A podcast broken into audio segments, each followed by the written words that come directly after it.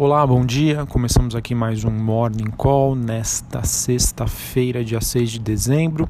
Sou Felipe Vilegas. Bom, olhando para o desempenho dos principais ativos de risco, temos hoje um, mais um dia positivo, dando então continuidade ao movimento dos últimos dias, em que reina a esperança de um acordo comercial entre Estados Unidos e China e que continua a ser o principal vetor de sustentação do mercado. A notícia que deu ânimo aos investidores foi de que a China estaria avaliando pedidos para isentar as tarifas retaliatórias sobre as importações de carne de porco e soja dos Estados Unidos, e isso é visto como um sinal de que um acordo comercial mais amplo está se aproximando. Como consequência, temos bolsas na Europa subindo, futuros nos Estados Unidos indicando que teremos aí mais um dia positivo e o dólar recuando ante a maioria das moedas emergentes, ou seja, um noticiário pelo menos internacional bastante positivo para que a gente tenha mais um dia de alta aqui no Brasil. Bom, em relação às commodities, o petróleo oscila perto da estabilidade após a OPEP fazer uma revisão aparentemente cosmética ali em relação às suas cotas, né? algo superficial que acabou não agradando muitos investidores. Os metais avançam em Londres com esse sinal de alívio de conflito entre Estados Unidos e China e o minério de ferro tem mais um dia positivo, ou seja, noticiário aí deve contribuir para uma alta de Vale e siderúrgicas aqui no Brasil. Bom, uh, acho que sem sombra de dúvida o foco de hoje deve ficar por conta da agenda macroeconômica principalmente dos Estados Unidos. Isso porque às 10 e meia da manhã, anotem aí, 10 e meia da manhã, será divulgados os dados do payroll, criação de vagas de emprego nos Estados Unidos, um dos principais dados é, esperados aí, aguardados pelo mercado. Tá? Um número fraco né, pode trazer de volta à tona a discussão em torno de uma possível desaceleração mais acentuada da economia americana. Agora, caso contrário, a gente tem um número dentro do esperado, até mesmo um número mais forte, né, o mercado deve se é, apegar mais às questões desse possível acordo entre Estados Unidos e China como principal guia para a dinâmica dos mercados. Além disso, meio-dia teremos a divulgação de estoques no atacado e sentimento da Universidade de Michigan, eh, todos esses dados referentes ao mercado americano. É, o mercado, então, que, como eu já disse, né, ele parece bem forte, bastante sustentado, mesmo diante de sinais ambíguos na relação entre Estados Unidos e China e com uma nova rodada aí de dados econômicos mais fracos ao redor do mundo que eu comentei ontem com vocês.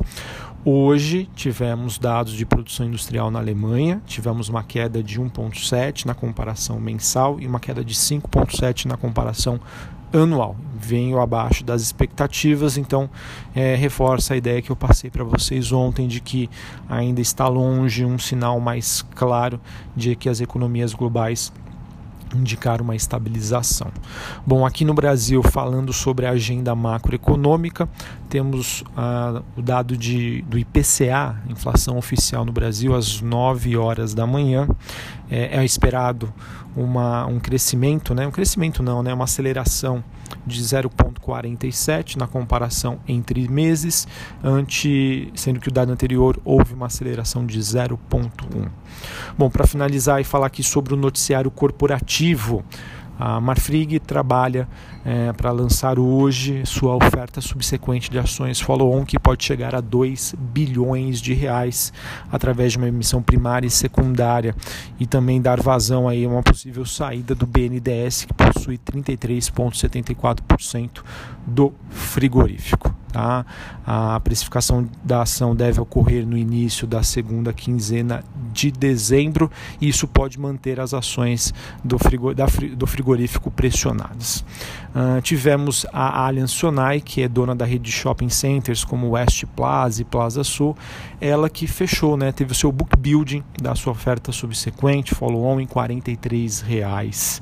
É, houve uma demanda elevada foi colocado um lote adicional, então o noticiário parece bastante positivo. Né? Esses recursos serão destinados para financiar a sua estratégia de crescimento para a consolidação do mercado brasileiro de shoppings.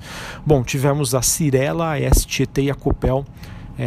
essas empresas anunciaram um pagamento de proventos. A Cirela vai distribuir R$ 1,04 por ação, terão direito é, ao pagamento os acionistas que detenham o ativo até 10 de dezembro. Né? A partir de 11, o papel passa a ser negociado ex-dividendo. A STT é, vai pagar 0,02 centavos por ação ordinária, 0,11 por unit. Terão direito também quem detiver as ações até o dia 10 de dezembro.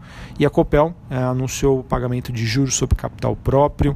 O pagamento será de 2,24 por ação ON, 3,94 por ação PNA e 2,46 por PNB a data é, para ser realizado isso, para ser realizado né, o pagamento é até abril de 2020 e receberão esses benefícios os acionistas com posição em 23 de dezembro a ação passa a ser negociada ex juros sobre capital próprio em 26 de dezembro. Tá bom? Acho que essas eram as principais notícias que eu tinha para passar para vocês. Quem sabe aí a gente tem uma semana bem positiva com o noticiário lá fora ajudando bastante a manter o bom humor e que a bolsa continue aí a testar novas máximas. Quem sabe a gente não observa aí um ralizinho de Natal, um ralizinho de final de ano que a princípio, né, é, dá sinais de que isso deve acontecer. Um abraço a todos, uma excelente sexta-feira, um ótimo final de semana e até a próxima. Valeu!